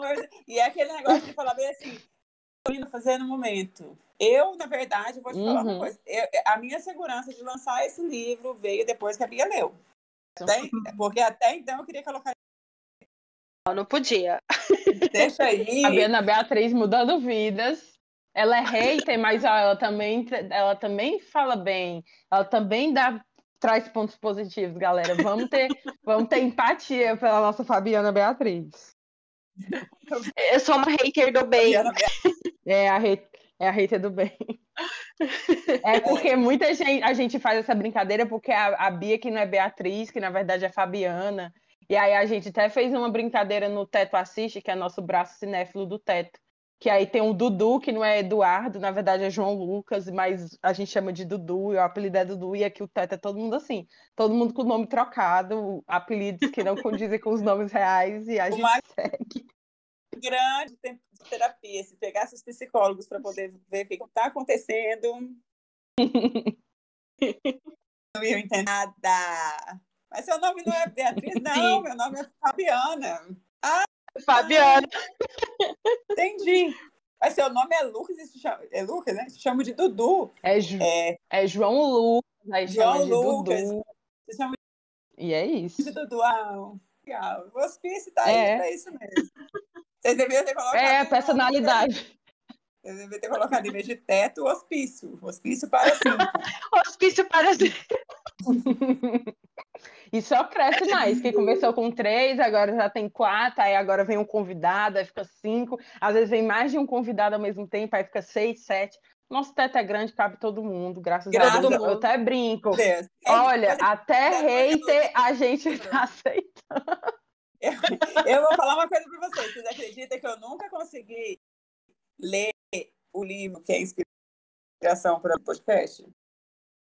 Não. Não acredito. O teto para dois. Ai, é Não. maravilhoso. Eu A gente ama o Leão. Vocês amam? Mano, eu Sim, não consegui. Eu comecei a ler ele várias vezes. Eu vou tentar ler ele. Eu comecei a ler ele várias vezes. É a mesma coisa que acontece com a Cotar. Eu nunca consegui terminar, nunca consegui ler a Cotar. Eu leio, sei lá, 10 páginas e paro. É porque o primeiro livro de Acotar é, é o- é o foda, é que eu gosto de Acotar. Outra coisa que eu não disse que era bom, eu disse que eu gosto. Eu amo, é, é a minha farofa favorita. É assim, sabe assim, por Mas, Acotar gente, da minha mas vida. Mentira. Mas muita gente gosta. Todo mundo gosta de Acotar. Eu vejo Não, não, mas tem muito hater também, viu, menina? Já fui cancelada. Menina, fã da Sarah J. Maas, isso é um ofício. Eu já fui canceladíssima no Twitter. Não pode falar um A, viu? Não É. fale um A que vem um exército de loucos. E eu falo com todas as vezes que eu faço parte desse hospício. Só que, diferente do, de muitos, eu não vou atacar ninguém por opiniões divergentes. Mas tem a galera que leva a sério. Parece que você tá xingando a mãe da pessoa, que você falou que não gosta do fulano X do livro, sei lá, sabe? Mas acotar é uma tristeza que eu falo assim, gente, acotar para gostar tem que vencer as, as 200 primeiras páginas. É chato. As 200 primeiras páginas do primeiro Não. livro é muito chato. Aí eu fico um pouco assim, como é que eu vou convencer as pessoas a lerem? Mas, ó, a Thay era, tipo, torceu um pouco o nariz, aí ela deu uma louca nela aqui, aí ela falou assim, vou ler acotar. Aí, amiga, vou ler acotar. Falou assim, pois eu vou reler. E aí ela foi, e ela ficava pá, pá, pá, reclamando, e tinha um personagem que ela odiava, e ela xingava, e ela reclamava, e a Bia ficava rindo, e aí a gente frescando. E aí, quando chegou no segundo dia, eu falei assim, amiga, segura que tu vai amar essa pessoa, segura que tu vai amar essa pessoa. E ela, impossível! Aí depois corta pra Thay. É, eu queria pedir desculpa para o personagem, entendeu? Se reclamei dele algum dia, não lembro, não lembro, não lembro. Enlouqueceram com o segundo livro. O segundo livro, para mim, o melhor livro já escrito pela Sarah J. Maas é ele, Torre do Alvorecer e Reino de Cinzas, que são os dois últimos de Trono de Vidro. É para Eu mim não é sou tipo a- muito- Eu não sou muito de ler fantasia, talvez seja por causa disso. Eu ainda não peguei gosto pela coisa. Eu acho que não sei. Eu com muito é, fantasia em séries, entendeu? Tipo, ler, ler mesmo, talvez seja por isso que eu não tenha lido o Acotar ainda. Por causa da fantasia. Sim. nada assim, eu pego o audiobook às vezes, aí eu, quando eu entro na história, aí eu consigo deslanchar. Porque o, o problema da fantasia é que aquela, aquele princípio é muito termo, você ainda tá entendendo o mundo, é um mundo diferente, muitas criaturas, principalmente nesse universo assim, né? Que tem feéricos e humanos, e aí tem magia. Então, aí até eu que amo fantasia, às vezes evito, não tô muito bem na cabeça, ou então tô muito ocupada. Aham, Aí eu dou aham. prioridade para outros livros, porque eu sei que na fantasia eu vou ter que gastar neurônio. E aí, às É, vezes, você não é. tá muito bem. Aí, às vezes, eu pego o audiobook e deslancha bem, assim, tipo, aí quando eu entro na história, aí eu consigo, tipo. Mas o ruim é que nem todo audiobook é fa- audiobook bom, aqui né? no Brasil, infelizmente, é um pouco escasso, difícil de achar, mas quando eu acho, eu amo. É uma, É, eu vou acompanhando junto com o da- A livro. questão da fantasia ser pesada mesmo, assim, ainda mais quando pega algumas coisas assim, que geralmente eles contam umas histórias. É... Tem um triste, por exemplo, assim, quando eu assisti Goblin, que é esse drama que eu falei pra você, cara, quando as coisas foram acontecendo, sabe que a sensação de Uhum. você ficar desolada, eu fiquei desolada. Eu falava assim, não, peraí, calma, peraí, sabe? Assim, de tipo duas horas da madrugada, assim, de estar assistindo, geralmente era pegar filme no final de semana, deu parar e, e, e chorar, Uhum.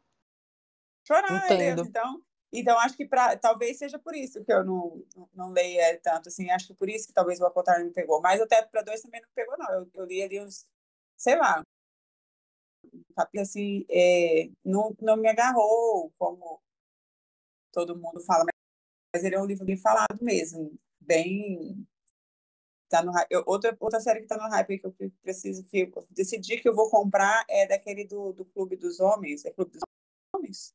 Ah, sim, hum. Clube do Livro dos Homens. Esse é, eu também aí, queria muito ler o primeiro. É, eu vi, eu vi eu também.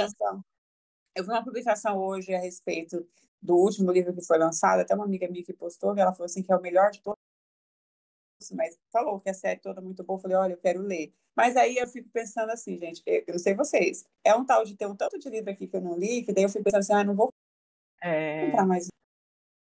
Sabe? E aí, assim, é... É, as editoras precisam repensar esse negócio de colocar os livros no, no, no caú aí para nós dar uma. para a gente conseguir tem uns e-book que estão custando aí um rim, gente.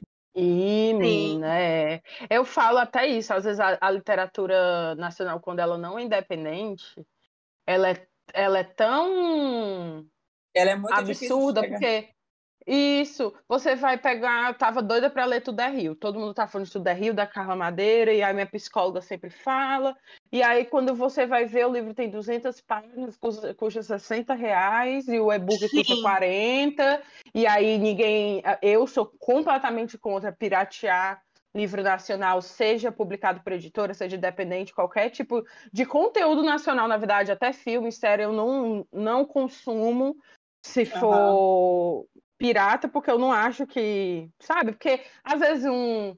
Você pegar um Sarah J. Maas que tá nadando em dinheiro, aí a pessoa não tem dinheiro para comprar. Eu tenho todos os livros, eu tenho condição de comprar os livros de Jacutar, mas aí a pessoa tem gente que não tem, aí sei lá, você pegar um, um e-book, não estou falando que é certo, nem que para você fazer isso, tá? A pessoa que está me ouvindo. Estou falando assim, eu não julgo tanto. Porque, enfim, uhum. a mulher tá nadando em dinheiro, e realmente tem gente que não tem dinheiro para comprar. Eu tenho dinheiro para comprar o livro, mas tem gente que não tem. Eu comprei meu e-book do, do Acotar, na época, numa promoção, foi 15 conto. Tem gente que tem 15 reais para comprar comida em casa do, da semana, sei lá, entendeu?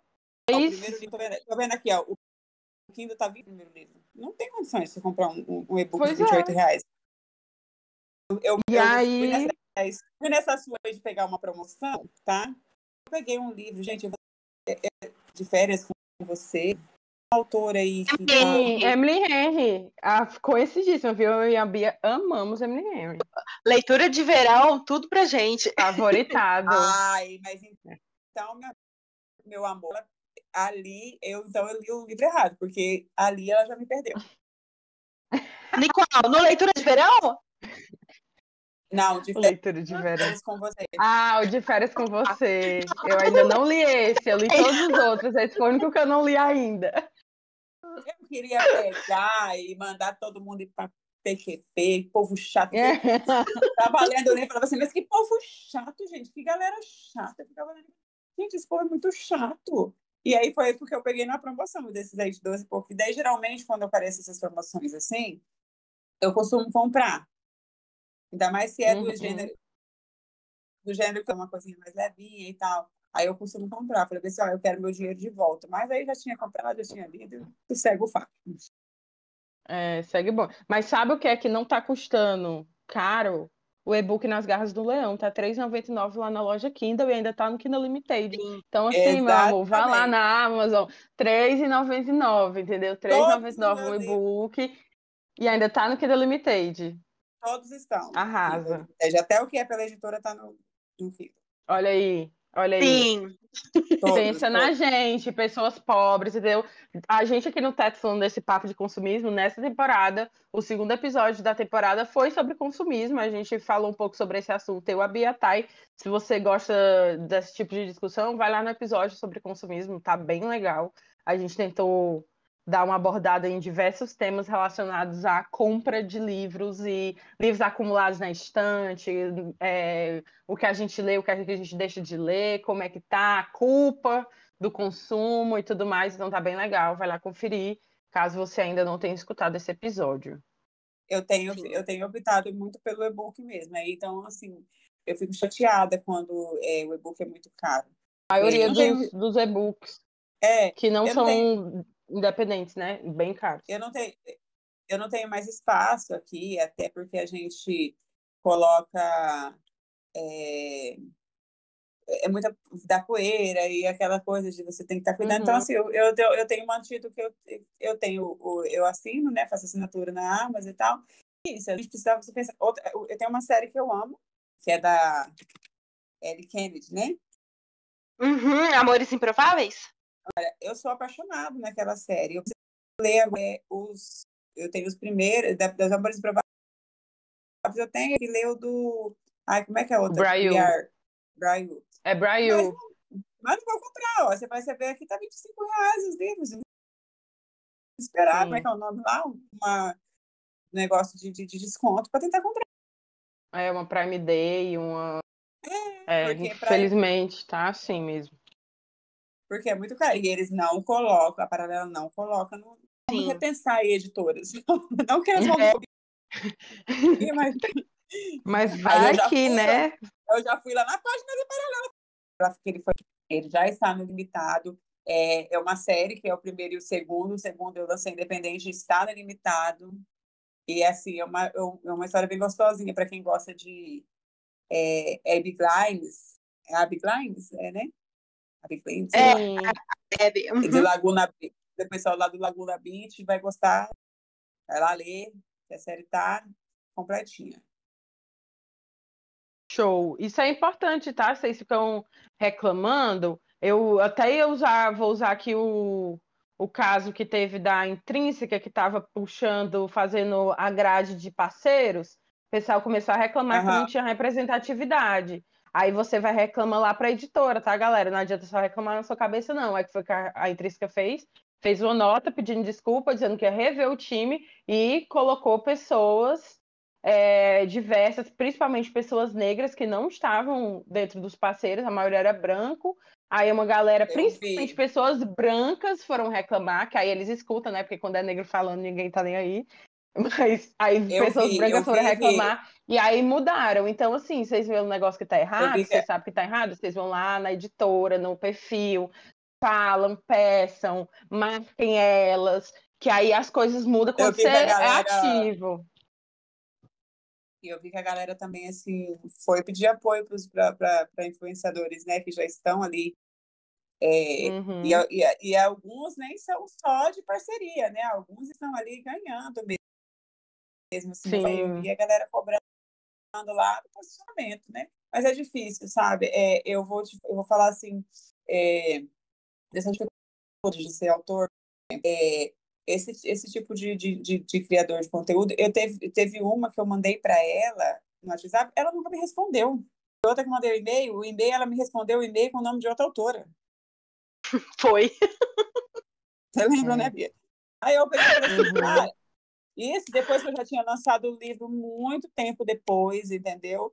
E aí ela me respondeu, eu nem, nem fiz de conta que nem era comigo. E eu tive problema. Eu, esse problema não está direcionado com o autor, só com o influenciador para te ajudar a vender, não. Está no momento em que você precisa editar um, um livro. Eu passei o maior perrengue dessa última vez com o tá? Eu fui atrás de de, de, de área, a mulher, ela me respondia de ideias. Ela marcou uma reunião comigo e no dia ela não compareceu. Online, Foi. né? E aí, quando eu fui conversar com ela, sabe que ela falou pra mim? Aí que eu tenho muita coisa, acabou passando batida a minha reunião com você. Eu falei, eu falei, gente, é um serviço que vai ser pago. Então, assim, eu sei que tem muito influenciador que tá grande, é, a mesma coisa acontece com do lado de cá também tem muito autor que está grande e tudo mais, mas assim, a vida é cíclica, ela vai e volta. Uma hora você pode, não tá tão grande assim, você pode depender daquele autor ali pequenininho, né? Que estava ali, não sei o quê, e esse autor pode um dia estar numa posição, numa posição melhor. Isso aconteceu muito comigo, tá? Quando os outros, assim, N situações, tipo, tem Bienal mesmo, assim, que as pessoas me olhavam de forma diferente, porque, ai, tá em tal editora. É, e isso em vários aspectos. Então, assim, é, eu tenho muito cuidado de estar no Instagram,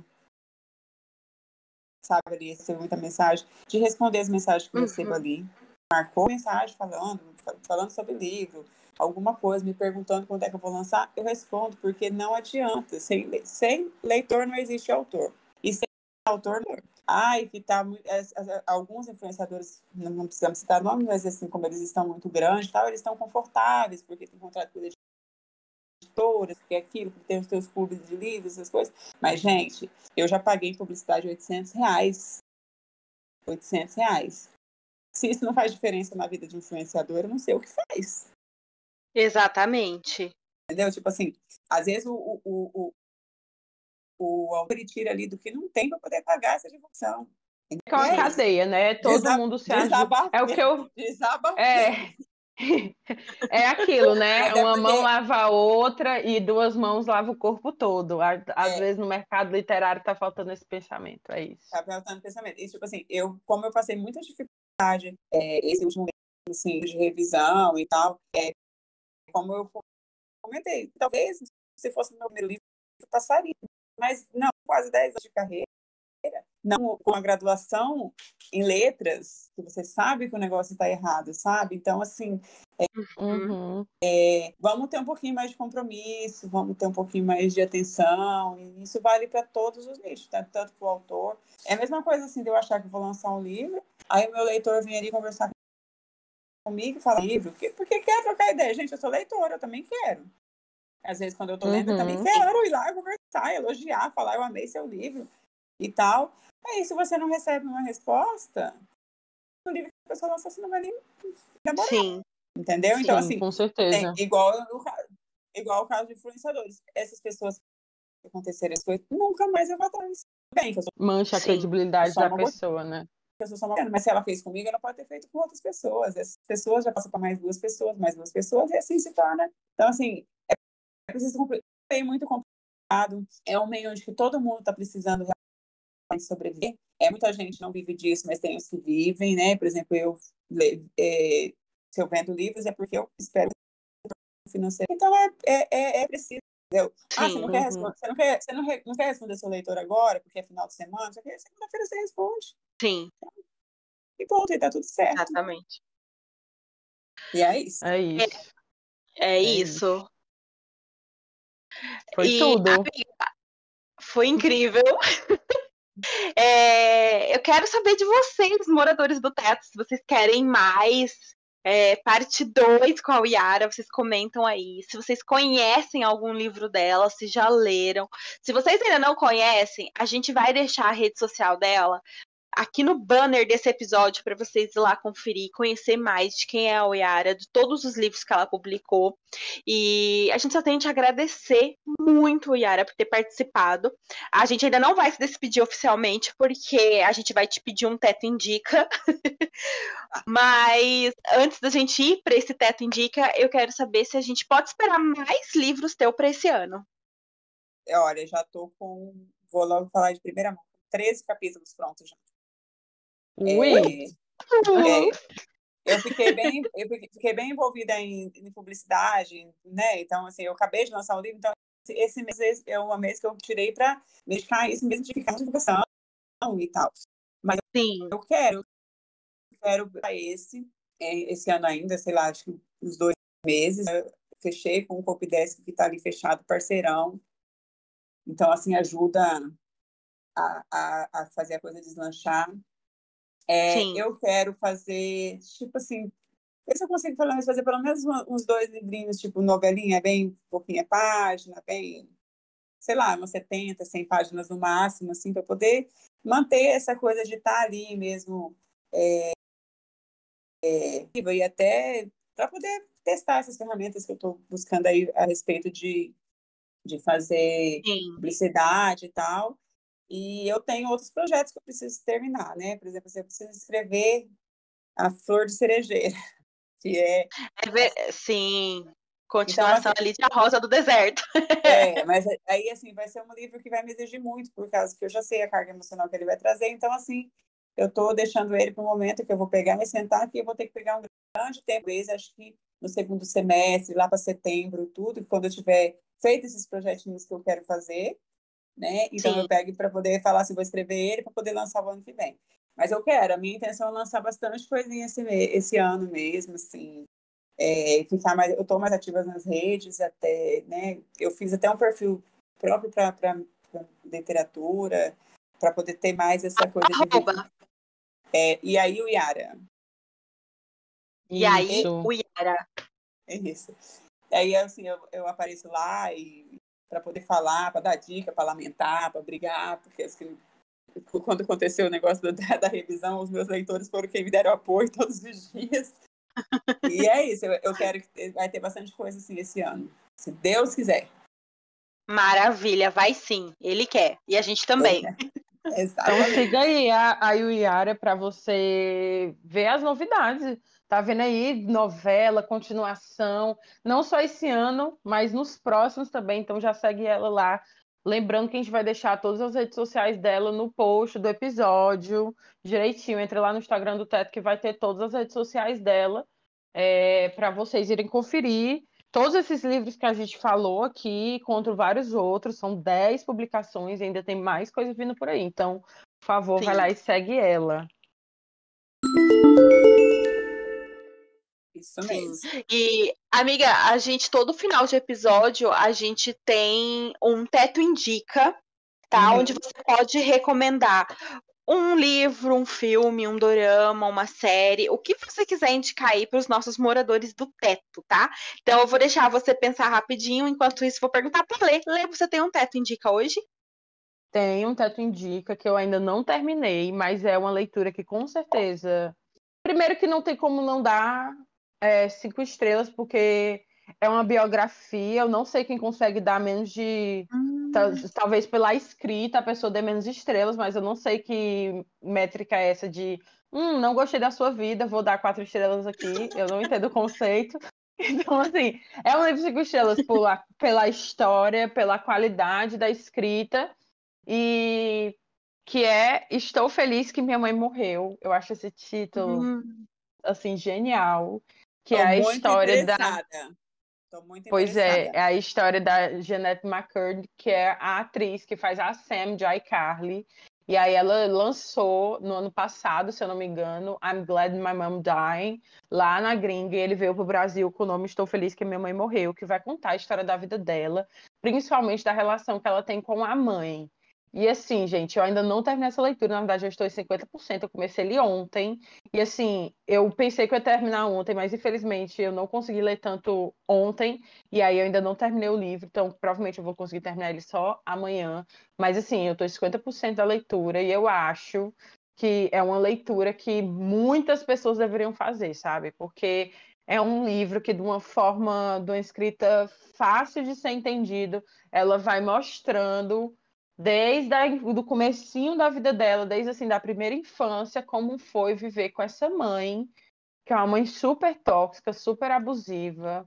Eu não consigo, eu não sei se alguém sabe se a mãe dela tinha alguma, sei lá, se ela era sociopata, narcisista, não sei, mas assim, é um livro que está me trazendo muitas emoções, por ser principalmente uma atriz que eu acompanho há muitos anos, é uma pessoa que eu acompanho desde a minha infância.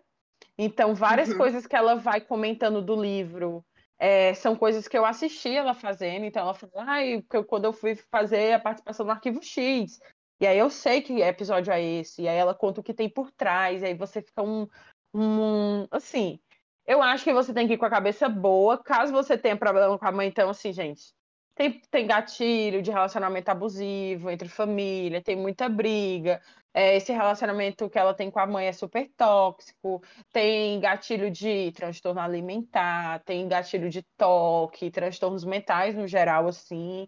Então, assim, se você for sensível a esse tema, talvez você tenha que, né, dar uma segurada e com muita calma nessa leitura. Mas, assim, é uma leitura que vale muito a pena, porque eu acho que é uma forma muito didática de mostrar é, como é possível você ter um relacionamento extremamente tóxico com os seus pais ou com um dos seus pais, algum, alguma pessoa que cuida de você, e que nem só porque é seu familiar ou porque é seu responsável que essa pessoa faz bem para você. Então, assim, fica a recomendação aqui. Ele é um best-seller. Eu adoro a Janete, é uma tristeza saber que ela passou por tudo que ela passou, mas eu fico muito feliz de saber que ela conseguiu, de certa forma, pelo que eu vejo nas entrevistas que ela dá, é, ressignificar e colocar isso para fora e com muita terapia. Ela sempre fala disso que com muita terapia ela conseguiu entender porque ela antes nem entendia essa relação tóxica que ela tinha com a mãe dela e ela tá se curando e tudo mais. Então, eu fico feliz por um lado e muito, mas eu também fico muito triste por saber que essa pessoa que eu sempre gostei desde a minha infância sofreu tudo isso e a gente não fazia ideia. Então, fica aqui a recomendação do livro para vocês. É isso. Tudo. E você, Yara, pensou aí no que você quer deixar pro teto hoje de dica? Pensei, eu vou indicar um dorama, porque já que a Lê é, indicou um livro, eu vou indicar um dorama, que daí é uma coisa mais diferente, né? Que tá, às vezes muita gente não conhece. Vou indicar Na Vileira, tem na Netflix. É, é um dorama que, que conta a história de um senhor que, depois, depois de aposentado, aos 73 anos, se eu não me engano, ele resolve fazer aulas de balé. Ele quer aprender a dançar balé. E Tudo. de um Sim, e, esse, e aí ele conhece esse cara, esse faz que tem um talento que está despertando aí, é, despontando no balé, e ele convence esse cara a ensinar ele a dançar balé. E existem umas, algumas coisas que eu não posso contar, não posso falar, porque vai ser um baita de um spoiler que vocês só vão entender quando estiver assistindo, mas é, uma, é, é bem profundo, é, fala sobre família, sobre é, como os idosos são tratados, é, diversas situações que a idade traz para a pessoa. E é assim, são 12 episódios, se eu não me engano, e é assim uma das coisas mais bonitas que eu já vi na minha vida. Não tem romance, assim, tem algumas coisinhas ali, mas não é esse o foco. O foco mesmo é essa pessoa que está tentando ali aprender uma coisa nova do que a gente falou hoje, né? Que mesmo uhum. importa a idade e, Sim e a pessoa aposentou e mesmo depois de aposentado ele quer conseguir é, desafiar o próprio corpo. Então, assim, simplesmente assistam. Tudo, Amei, tudo. achei diferente. Fiquei é, curiosa. É, gente, é bem bonito. Eu vou indicar, não poderia ser diferente, vou indicar para vocês lerem nas Garras do Leão, meu querido guarda-costas, da Uyara. Eu tive o prazer de fazer a leitura final desse livro e a gente vai conhecer a Ana Muller, que a gente tem a Ana antes e depois de um episódio na vida dela. E esse episódio vai transformar ela por dentro nas coisas, na forma como ela encara a vida, em como ela lida com a descrença mesmo em relação à própria justiça, a como as coisas funcionam, o sistema funciona. Ela é uma atriz de Hollywood, ela é uma atriz famosa e ela tá ali no auge dela quando acontece esse episódio e isso quebra ela profundamente. Então a gente vai conhecer a Ana num momento muito frágil, muito vulnerável. E esse episódio vai gerar algumas consequências e ela vai precisar reforçar ali a segurança dela e é quando a gente vai conhecer o Leon. O Leon, ele é um ex-militar que junto com um amigo eles montam uma empresa de segurança de sucesso. Apesar dele não trabalhar mais tão forte como guarda-costa, ele tem outro papel dentro da empresa, ele acaba aceitando essa missão porque é uma missão que vai mexer profundamente com ele, porque o Leon tem uma questão também ali no passado dele. Isso vai ser meio que ali um, um gatilho, sabe? Uma forminha dele tentar, de certa forma, lidar com o que ele já passou. E a gente vai acompanhar essas duas figuras, de certa forma, quebradas, machucadas, vulneráveis, mas ainda assim muito fortes, precisando reconstruir a confiança até neles mesmo para seguir em frente.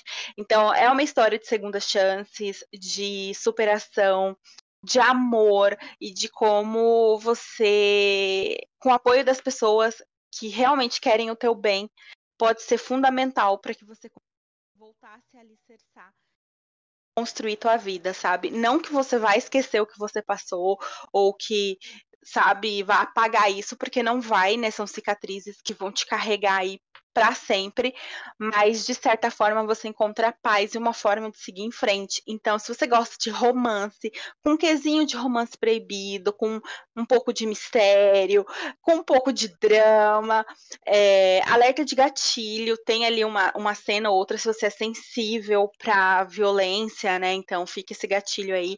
Mas, gente, é muito, muito Mas, bom. É, é, uma leitura é super rápida. No, no comecinho do, do livro. É avisado. Sim. Eu avisei. É, no comecinho do livro, a autora faz ali um alerta, né? Tem ali, antes de começar o livro mesmo, já tá. Alerta de gatilhos, tal, tal, tal, explica certinho. Mas é muito rápido de ler, gente. A escrita é envolvente, é viciante. Eu sou suspeita. Mas ainda assim, vocês sabem que nós aqui do Teto só indicamos coisa boa. Então, fica essa super dica para vocês. Nas É garras do leão, meu querido guarda-costas. Amei, É amei. isso. Então, Yara, a gente te agradece, agora sim, definitivo. É, muito, muito obrigada mesmo por ter participado com a gente desse episódio. Eu É, que foi uma honra receber você aqui no nosso teto, a nossa primeira convidada, é, assim, oficial. Não vou falar oficial, nossa primeira convidada, que nossos amigos ficam chateados, né? Mas, assim, a nossa primeira convidada que não é do nosso ciclo. Ela é amiga da Bia também? É amiga da Bia também, Sim. mas ela veio. Não foi por nepotismo, tá, gente? A gente veio porque a gente gosta do trabalho dela. A Bia sempre fala do trabalho dela e a gente na reunião fez toda uma reunião para ver tipo pessoas que a gente achava interessante para trazer. E aí a Bia já falou assim cara eu sei a pessoa perfeita. E a Bia foi falando dela e eu falei assim amiga temos que trazer ela no nosso teto. A gente tem que entrevistar essa mulher que ela vai ter muito que acrescentar. E não podia estar mais certa. Que felicidade ter recebido você aqui com a gente. A gente aprendeu mu- muito com esse outro lado de, de ouvir a- o lado da autora e estou muito ansiosa para ler os seus livros. É isso, muito obrigada. Eu que agradeço. Foi um papo muito gostoso, muito bacana. Meu primeiro podcast. É, e assim, pode me convidar, nem que seja para poder falar sobre mal de algum livro, mal de alguma série. Amo! O que vocês precisarem, pode contar comigo. E assim, então foi muito gostoso, muito gostoso mesmo. Obrigadão. Ai, Tudo, amiga. tudo. Vocês não se esquecem de nos seguir nas redes sociais, arroba Teto para 3 Podcast, lá no Instagram, arroba Teto para 3, lá no Twitter. Seguir a gente aí na plataforma de áudio que você está nos escutando. E, gente, muito obrigado. Vai lá no, no banner dessa publicação, conheça as redes da Uyara também, vai conhecer o trabalho dela. Deixa lá seu, seu comentário, sua sugestão, seu elogio.